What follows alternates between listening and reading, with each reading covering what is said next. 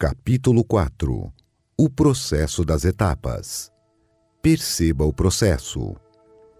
Um ponto importante a ser observado na leitura dos tempos é o processo. Todos nós, em algum momento, sonhamos com alguma coisa e nos alegramos muito com a realização desse sonho. Mas não podemos ignorar que, no meio desses dois extremos, existe algo fundamental chamado processo, que é o caminho da conexão entre sonho e realização. Segundo a palavra de Deus, Ele mesmo opera em nós tanto o querer quanto o realizar. Isso significa que Deus gera um sonho em nosso coração e Ele mesmo se responsabiliza pela realização. Entretanto, a parte que ele nos encarrega é o processo. É no processo que os testes aparecem e tudo o que precisamos fazer nesse cenário é não comprometer o propósito. Muitos de nós sacrificamos grandes sonhos por falta de percepção simples do período do processo. O fato de sermos tão imediatistas nos faz abortar o aprendizado e formação encontrados por meio dele. Todavia, maior do que a alegria da realização do seu sonho é o quanto você crescerá e amadurecerá no processo até ele. Na vida, nada nasce grande. Tudo que iniciamos é como pequenas sementes que precisam ser cuidadas. E, por menores que sejam, a experiência produzida em cada período de espera refletirá no tamanho e qualidade do fruto. De que vale passar tanto tempo esperando ansiosamente por algo e no fim não se alegrar com a conquista? É como uma pessoa que passou anos lutando pela restauração de um casamento sem aproveitar o período da espera para mudar o mau comportamento que o destruiu. Se esse casamento voltar, o risco de uma nova separação será iminente. Acredite, Deus não quer apenas realizar seus sonhos. Ele quer formar seu interior no meio do processo da realização. Portanto, aproveite o período do processo. No inverno de 2016, passeando com minha esposa em uma vinha muito seca em Portugal, perguntei ao pastor que estava conosco se ela estava morta. Ele disse que não, que o aspecto seco fazia parte do processo e no tempo certo ela voltaria a florescer. Achei aquele evento incrível. Quantas vezes avaliamos um processo pela aparência do momento? Se eu fosse dono daquela vinha, certamente teria sacrificado uma grande e futura colheita. Minha segunda descoberta nas vinhas portuguesas foi sobre o efeito do inverno na qualidade dos frutos.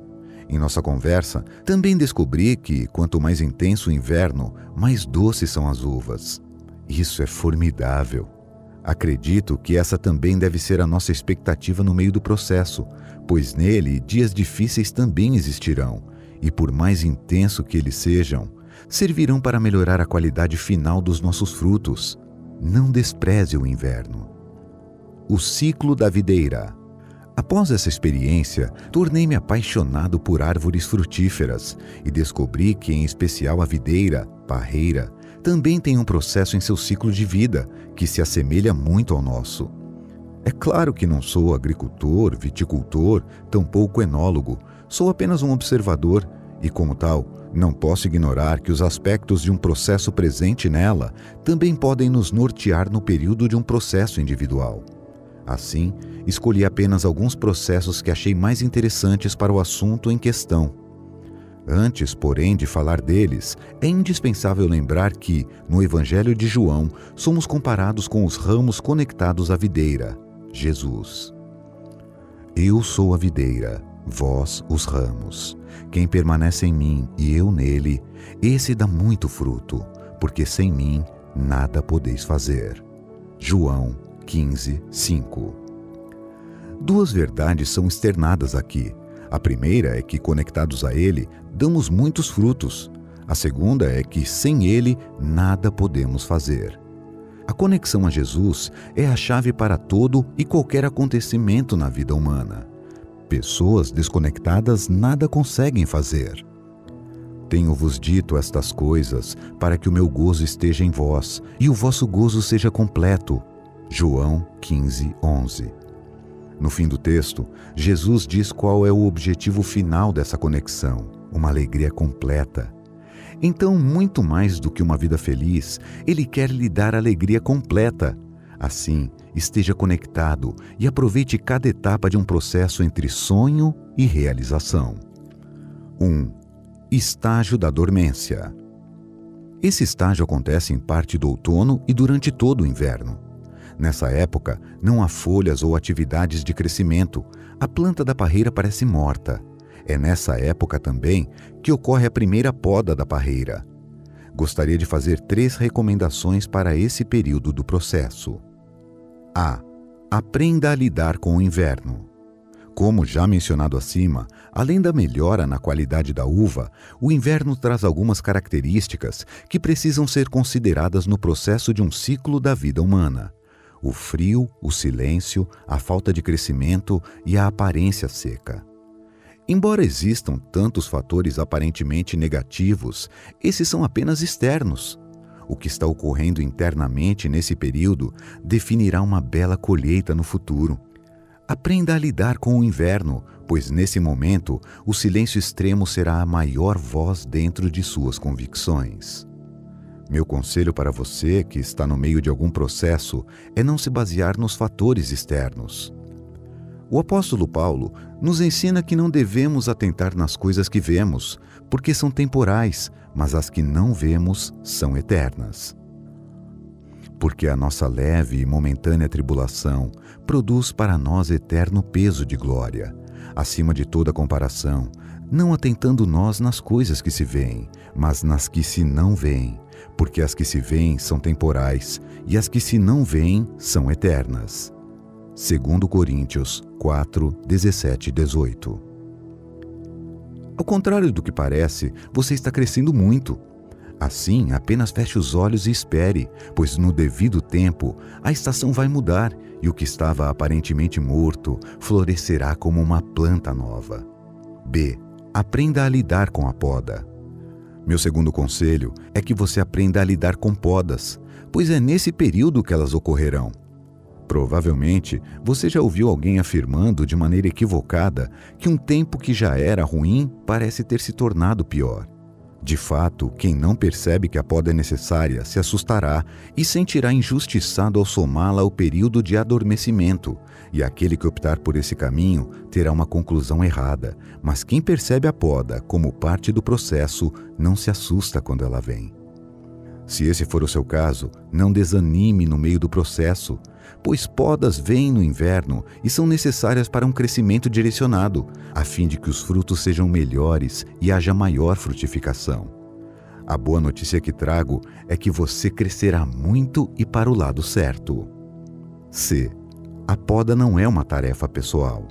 No Evangelho de João, Jesus nos ensina que Ele é a videira, nós os ramos frutíferos, mas o Pai é o agricultor que limpa os ramos para que produzam mais frutos. Eu sou a videira verdadeira e meu Pai é o agricultor. Todo ramo que, estando em mim, não der fruto, ele o corta, e todo o que dá fruto limpa, para que produza mais fruto ainda. João 15, 1, 2 em tempos de poda, é comum algumas coisas serem desconectadas. O importante é lembrar que, nesse contexto, não somos nós nem os homens que podam a videira, é o agricultor, o Pai. Não culpe pessoas ou contextos, tampouco a si por algumas desconexões. Se elas estão acontecendo, é porque são necessárias e sempre serão tiradas apenas para um objetivo: para que produza mais fruto ainda. Qual deve ser o seu papel no processo da espera? O mesmo de sempre, o de não atrapalhar. Isso é muito sério. Você é capaz de perceber coisas que estão sendo desconectadas de sua própria vida e sabe que a maior tentação é a de não se despedir delas. Por mais difícil que isso seja, não impeça de ser removido o que Deus está removendo. Apenas coopere com Deus. O apóstolo Paulo nos ensina que, além da lavoura, videira, somos também cooperadores de Deus. Então, apenas coopere, não atrapalhe, pois o estágio da dormência é o estágio do descanso da videira. Porque de Deus somos cooperadores, lavoura de Deus, edifício de Deus sois vós. 1 Coríntios 3, 9. 2. Estágio da brotação. Segundo alguns especialistas, com o fim do inverno, a temperatura começa a subir, dando início à segunda fase da videira, a fase da brotação. Essa época representa o fim da inatividade e o início de um novo ciclo vegetativo. É nela que a planta começa a perder sua seiva por meio do fenômeno chamado choro da videira. Ele acontece quando o solo se aquece e as raízes entram em atividade, absorvendo soluções minerais e água, que vão criando pressão dentro do caule.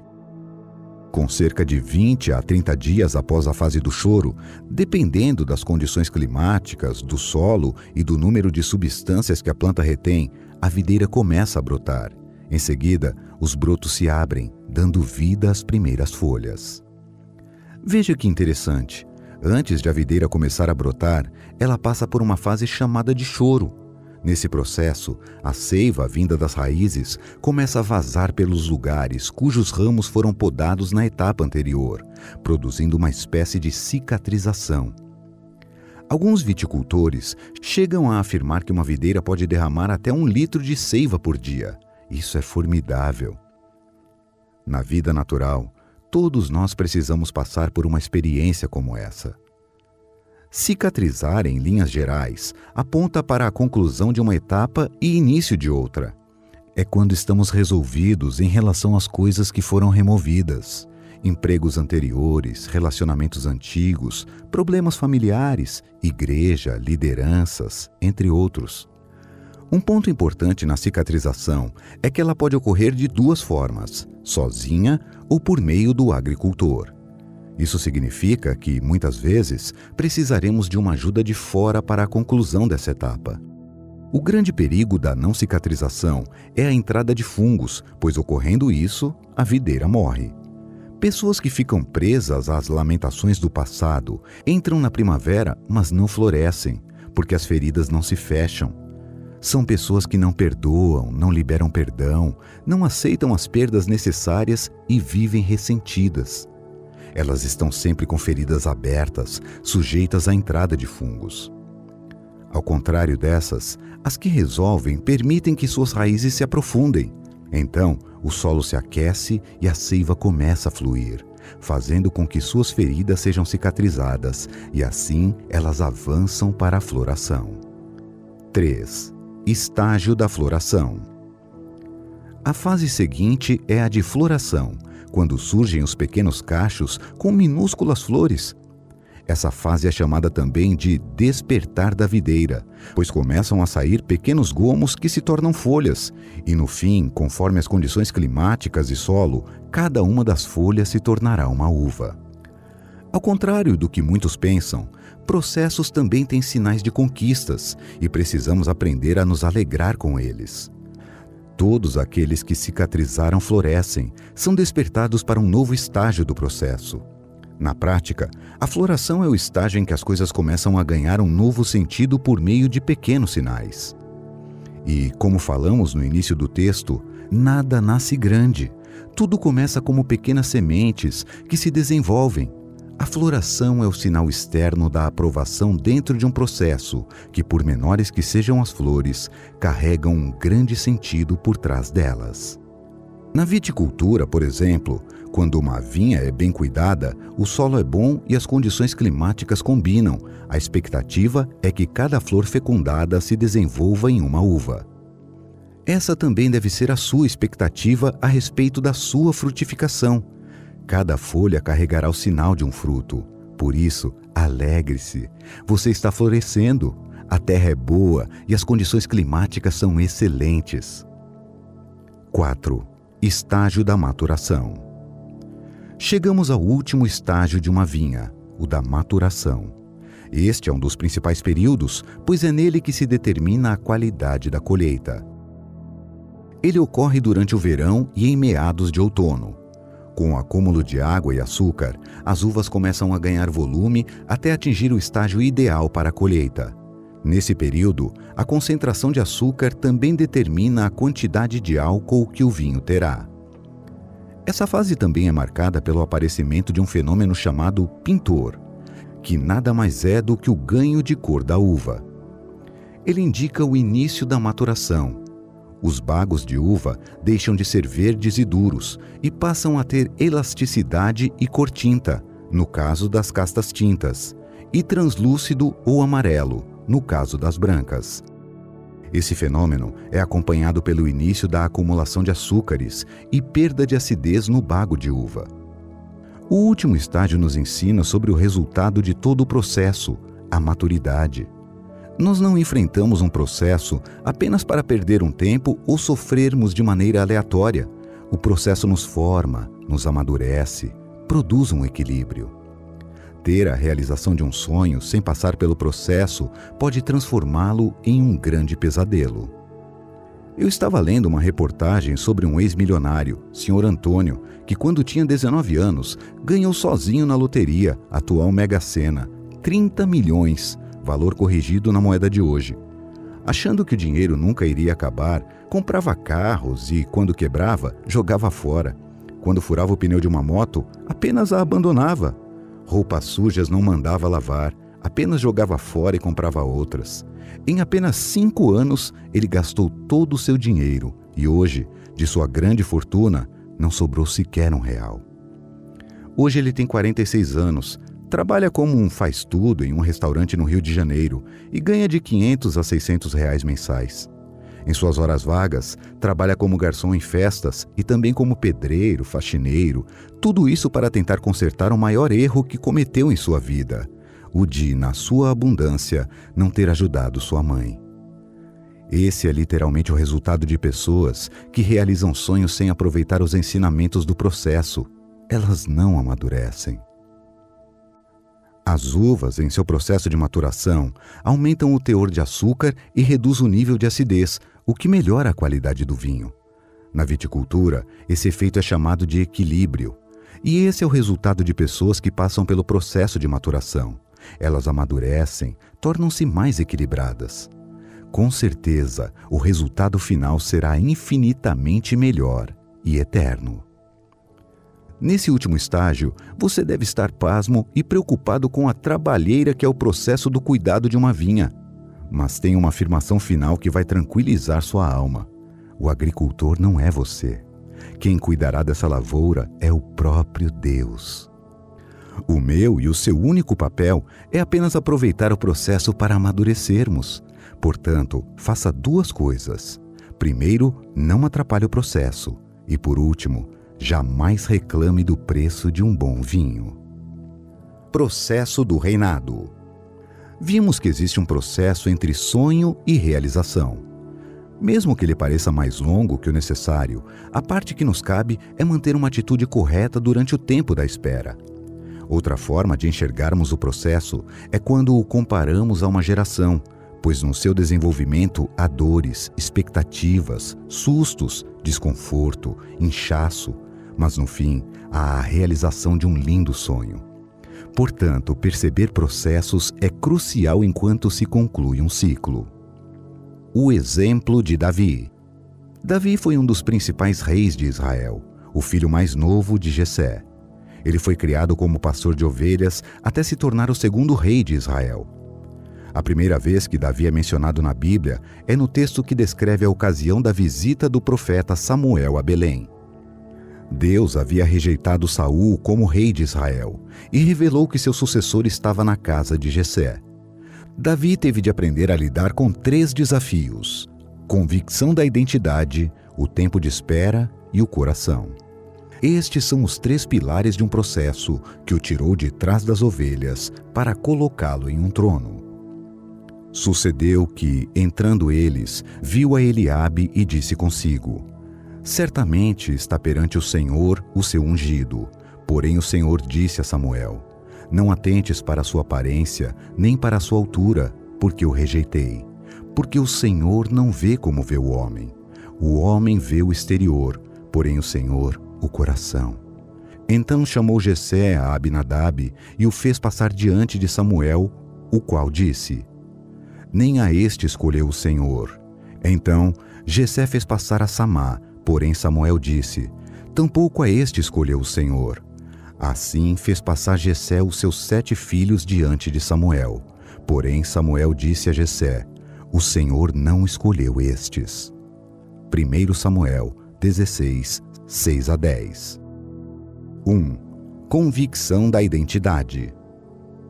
Davi precisou saber quem ele era. A maior crise da nossa geração é de identidade. Sempre digo que quem não se define será definido. Todo aquele que conhece sua identidade consegue perceber seu papel em contextos extremos.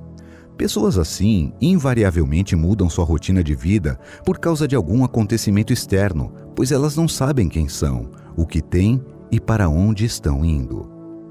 Foi o que ocorreu com Davi.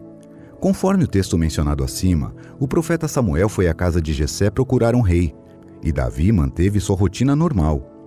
Após nenhum dos outros filhos de Jessé atender às especificações divinas, Davi foi chamado do campo onde cuidava do rebanho. Perguntou Samuel a Jessé: Acabaram-se os seus filhos? Ele respondeu: Ainda falta o mais moço, que está apacentando as ovelhas. Disse, pois, Samuel a Jessé: Manda chamá-lo, pois não nos assentaremos à mesa sem que ele venha. Então mandou chamá-lo e fê-lo entrar. Ele era ruivo, de belos olhos e boa aparência. Disse o Senhor: Levanta-te e unge-o, pois este é ele. 1 Samuel 16, 11 12. Creio que aqui está o primeiro ensinamento. Existe um ditado que diz: quem não é visto, não é lembrado. Certamente quem o escreveu tem uma bela crise de identidade. Acredito que o correto deveria ser: quem é escolhido jamais será esquecido.